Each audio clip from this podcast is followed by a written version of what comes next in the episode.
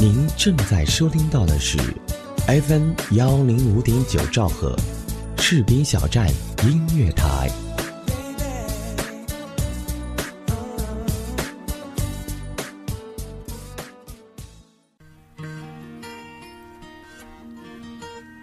有人说，爱上一个人只需要一秒钟，而爱上一个声音，我觉得应该是一生的幸福。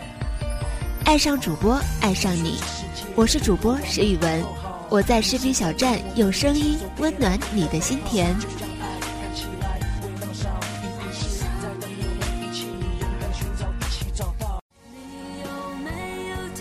走进音乐心情的风筝，冲出你落寞的窗口。卸下繁琐的心情，给漂泊的心一个停泊的港湾。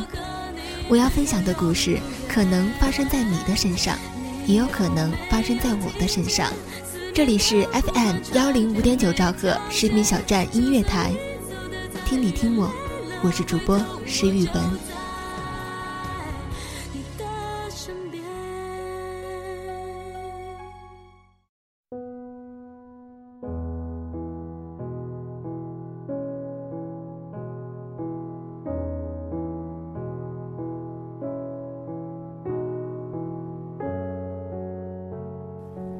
我希望有一天我嫁了，是因为爱情。在之前发表了一些关于单身、然后真爱等等一系列的问题之后，很多人就会反映：你就不能传播一些反映结婚好的正能量的故事吗？你天天给单身的姑娘传播这种不结婚的观念，她们更嫁不出去了。你说的这些观点太偏激、太片面了。对于第一条，我想说，会的。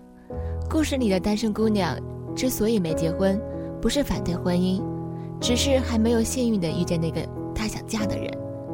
当她为爱结婚，她的故事不就变成了正能量的故事了吗？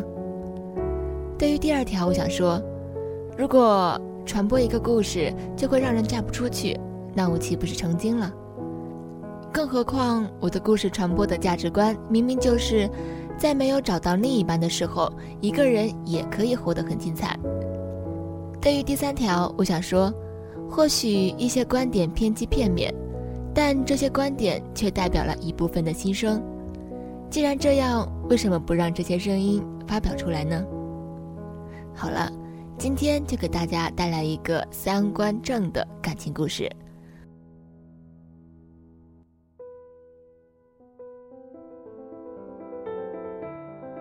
事的主角叫安妮，她是一个对婚姻生活非常渴望的单身姑娘。认识安妮大约是在七年前，那时候我还是一名演员的贴身英语老师。嗯，方洛洛其实是方老师，以前还在新东方教过课呢。所谓贴身的英语老师，就是我要跟他吃在一起，住在一起。进组也在一起，好基友有没有？嗯，正是因为一次进组拍戏的时候，我遇见了安妮，她是导演的助理。因为都是沈阳人，我和安妮也成了好基友。虽然怀揣着中国传媒大学影视编导专业的文凭，但刚研究生毕业的安妮仍然不知道自己该何去何从。我们那时的话题常常围绕两件事。一是身在异乡的迷茫，二是对今后发展方向的困惑。后来，我家乡某知名大报公开招聘，安妮凭借自己的实力成为了该报的一名记者。必须要强调凭实力这一点，因为你们懂的，不少人凭的是后门进去的。记者安妮仍然会对未来迷茫，但他主要的迷茫转移到了情感上。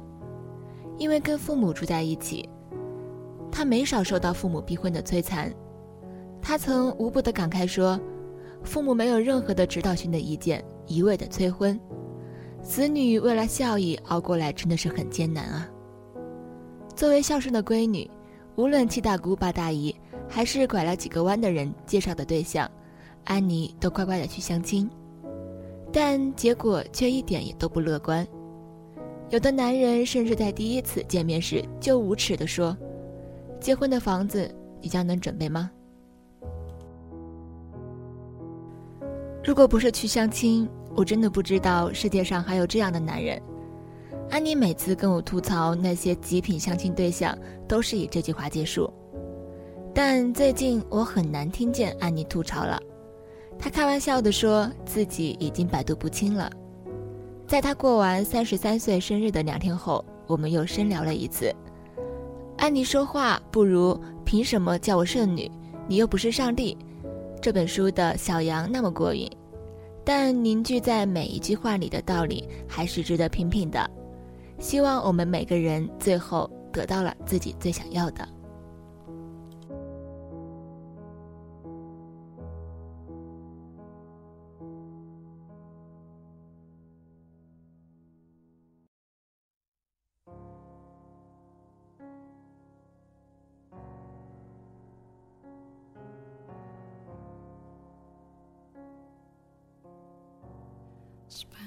结婚。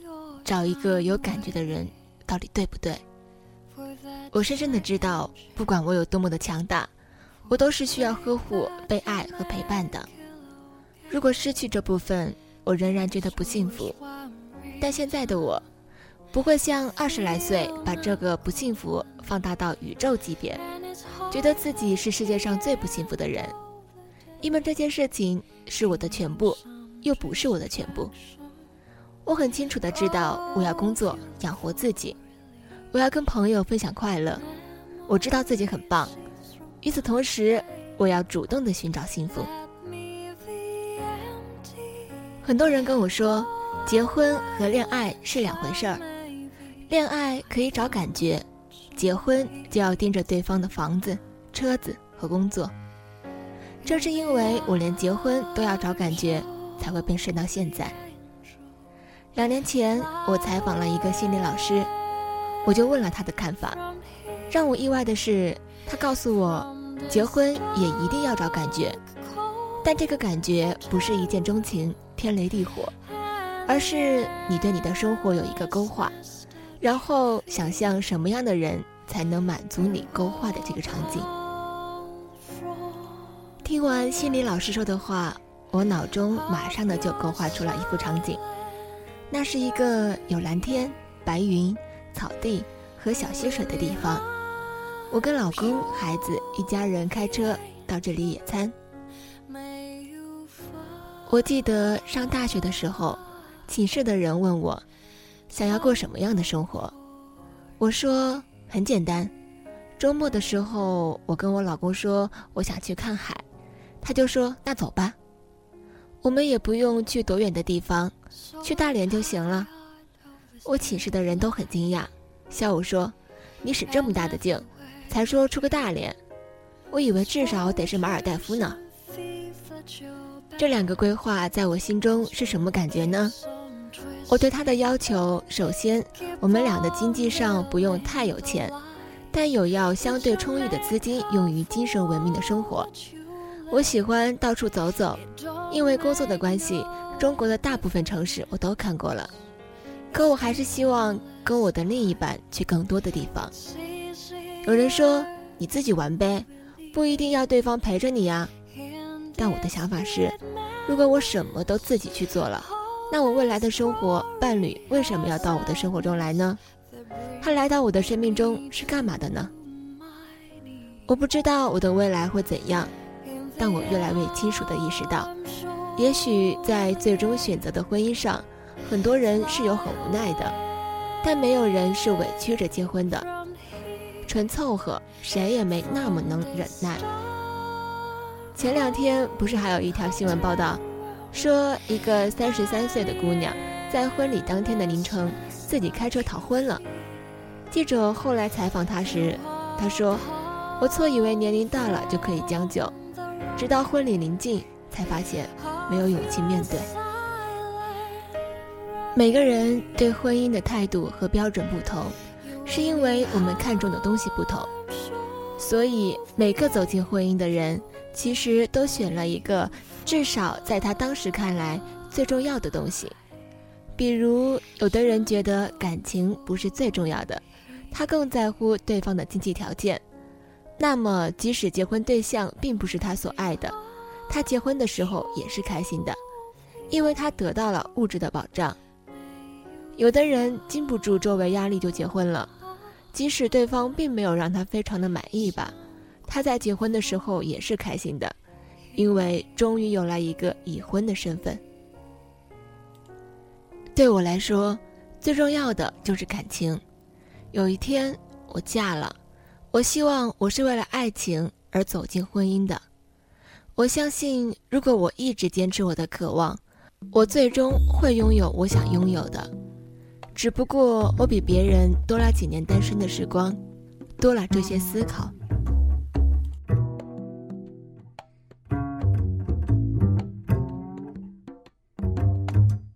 来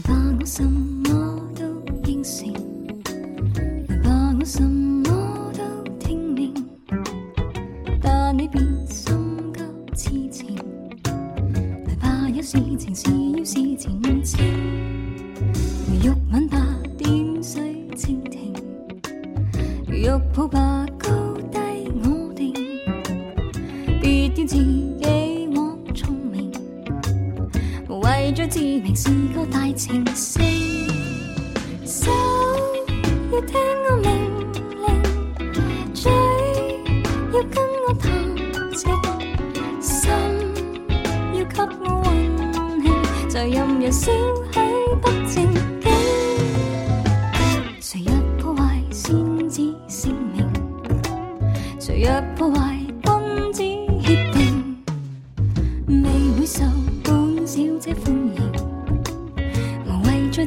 是个大情圣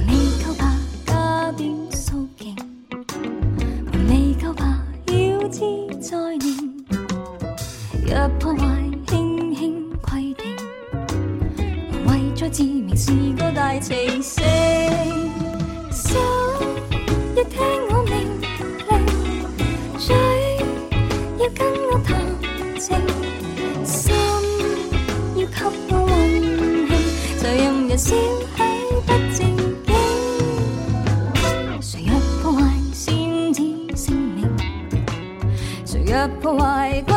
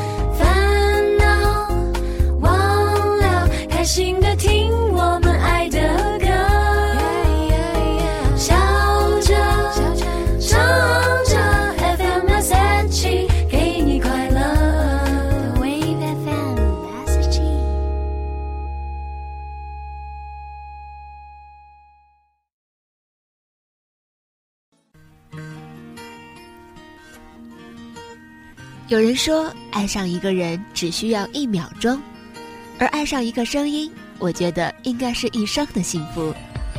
爱上主播，爱上你，我是主播石宇文，我在视频小站用声音温暖你的心田。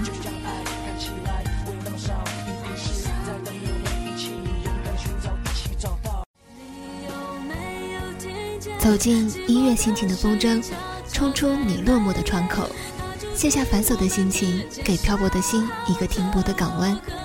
我要分享的故事，可能发生在你的身上，也有可能发生在我的身上。这里是 FM 幺零五点九兆赫食品小站音乐台，听你听我，我是主播石宇文。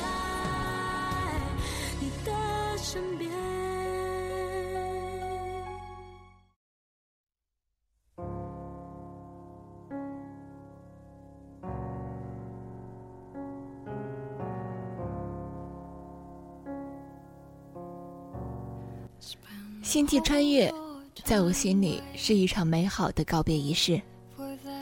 星际穿越刚上映的时候，我一个人去看了上午场。出来的时候我很激动，看到了好电影就会有那种与人分享、寻找共鸣的冲动。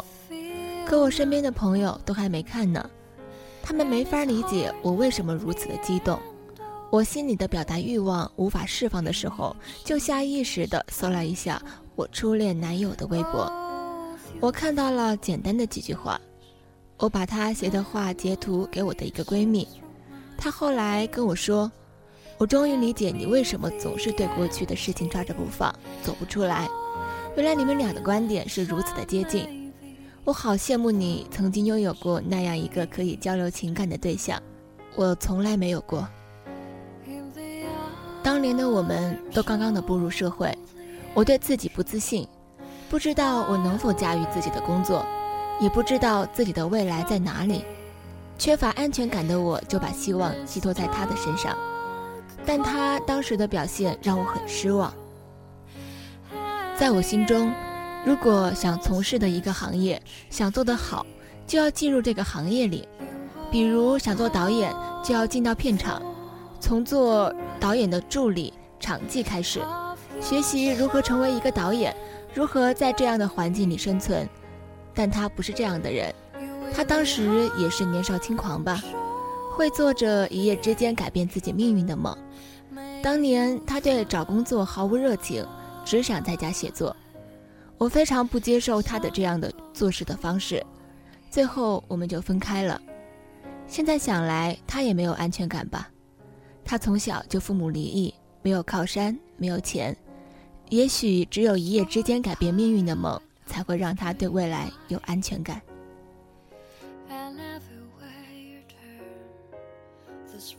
二刷《星际穿越》的时候，我是跟一个朋友去的。我在电影院里痛哭流涕，我生平第一次看电影哭得这么的惨烈。周围的人都看我，连我朋友都吓坏了。这在我心里其实是一场美好的告别仪式。在过去的恋爱中，我做的不好的，他做的不好的，都在我眼泪中释怀了。我感谢他，在那段时光中曾经陪伴了我，给了我想要的，那种心灵上的很高的契合。这话说的有点矫情，那种精神层面的交流，可能对很多人来说都不重要，但我特别看重。在我离开他以后，再也没有得到过那种心灵的契合。一个经济十分拮据的人是无法跟我构建一个精神上的和谐的。我在三十岁之前是很慌张的，没有事业，没有感情，我的人生怎么会这么失败呢？过了三十岁之后是另一种的慌张，我爸妈催得特别的激烈，好像没结婚是莫大的罪，周围的亲朋好友也替我着急，搞得我自己也有隐隐的担忧。三十岁都没有结婚，好恐怖啊！就是在这个时候，我选择了一个我觉得踏实的、适合走进婚姻的人。他家境不好，赚的也不多，每个月差不多三千元吧，还要给家里交钱。我们分手的导火线是一次未遂的旅行。我开始跟他商量出去玩的时候，他说行，你请假吧。我很高兴的把假给请了。跟他商量着去哪玩，他又跟我说：“别去太远了，家附近玩玩就算了。”我当时就很生气，说：“你是去棋盘山吗？”他也不高兴了，这次沟通就不了了之了。再后来，我又问他到底去哪玩，他说：“我哪也不去，我不可能在我父母哪都没去过的时候自己去玩。”这句话刺激到我了。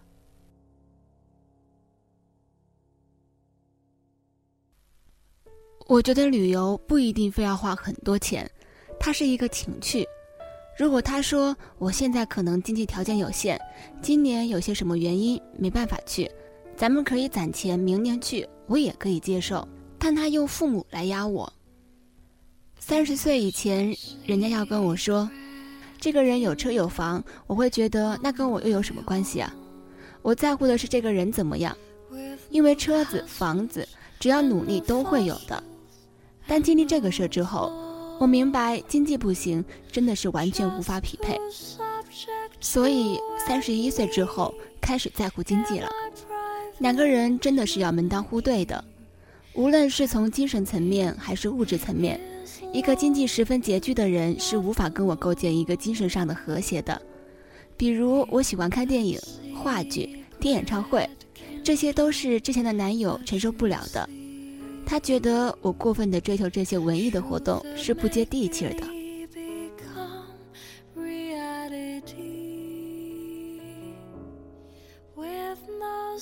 我现在有了一种紧迫感，我美好的单身生活可能随时都会被打破。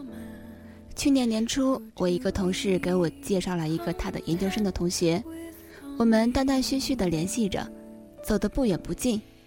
直到有一天，他在送我回家的路上对我说：“你的生活需要改变了。”那时候我工作特别忙，不夸张的说，一个月三十天，我能出差二十五天吧。我说：“有什么可改变的呀？”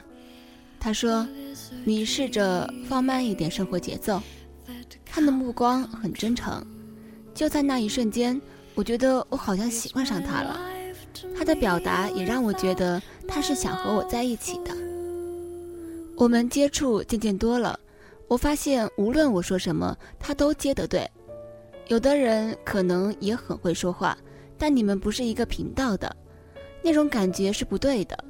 他回应的东西都是我想要的，我们的感情迅速的有了升温，但我们的关系却不是男女朋友。我感觉我要走近他的时候，他在向外推我。他后来给我发了一张好人卡，他说：“你很好，但跟你在一起，我担心我会出轨。”再后来，他就把我从他的世界清空了，我挺伤心的。即使无法走在一起，至少可以做朋友吧。不久以后，我就通过介绍的人知道他结婚了。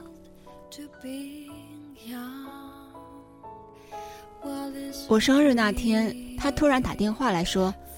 跟我说，我对你的祝福就是一直保有这样的一种状态。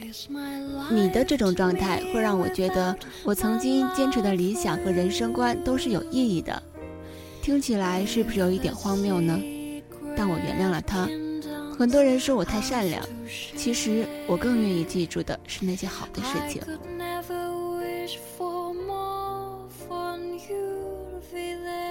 以前遇到这些事情会伤心生气，你看我怎么总是遇人不淑？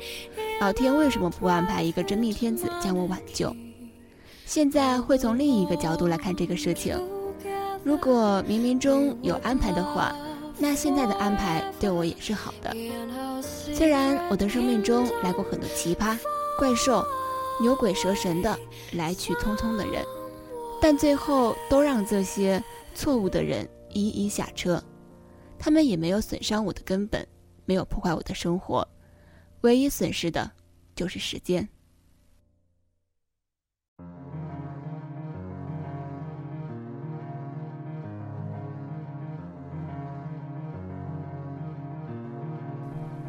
去年年底，我几个朋友聚会，他们都在聊孩子，着急的回家给孩子喂奶。我忽然觉得自己曾浪费了太多时间，在感慨自己遇不到好的男人，人生的旅途没有陪伴。我现在有了一种紧迫感，我美好的单身生活可能随时都会被打破。我一定得要好好珍惜现在的时间，包括自己看电影的时候，也要自己跟自己好好的看。你看，三十三岁多好呀！我知道自己想要什么，学会了珍惜眼前拥有的。也懂得了孤独的意义。我不再像二十出头的那样对未来恐慌。我有工作收入，也能满足自己的消费能力。除了缺一个男人，还有就是日益加深的法令纹。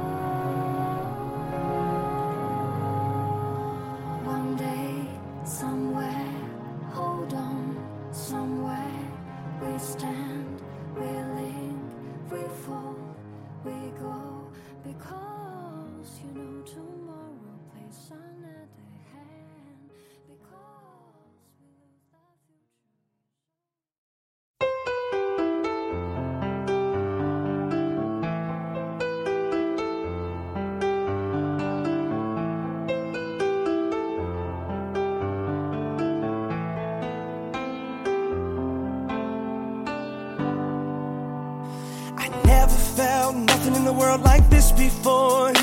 Now I'm missing you and I'm wishing you would come back through my door. Ooh, why did you have to go? You could have let me know. So now I'm all alone. Girl, you could have stayed, but you wouldn't give me a chance. With you not around, it's a little bit more than I can stand.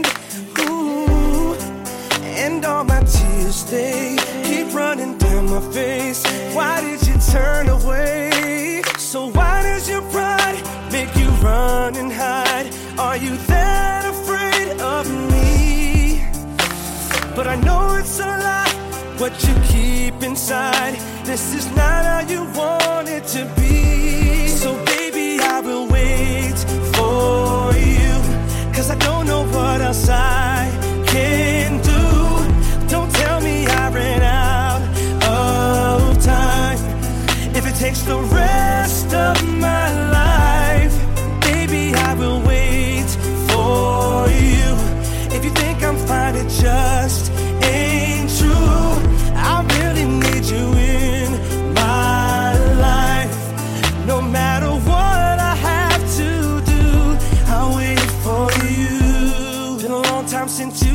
me, but you forget about me. You gotta be feeling crazy.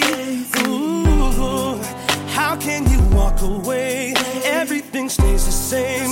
I just can't do it, baby. Oh. What will it take to make you come back? Oh. Girl, I told you what it is, and it just ain't like that. Oh. No,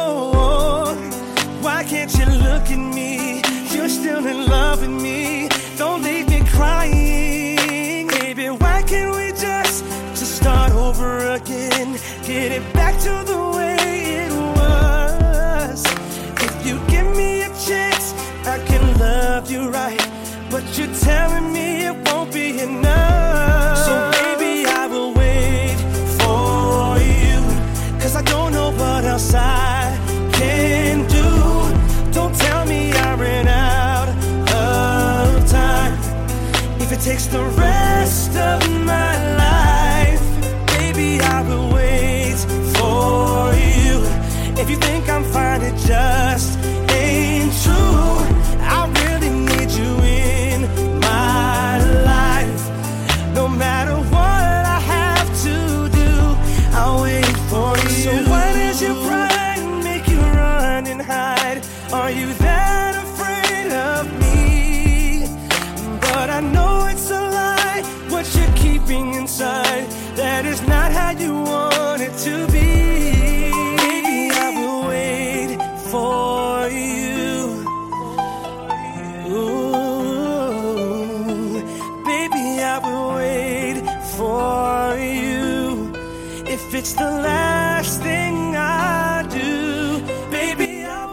亲爱的听众朋友们，你想和我们一样吗？想要更好的展现自己吗？那还等什么？视频小站长期招聘进行中，我们招聘的职位有主播、编导、策划、外宣、行政、赞助、记者、广告业务员。如果你想发挥你的能力，如果你想学习更多的知识，那就不要再等什么了，赶快的加入我们吧！二七七零七二零零三，二七七零七二零零三，这里是你的舞台。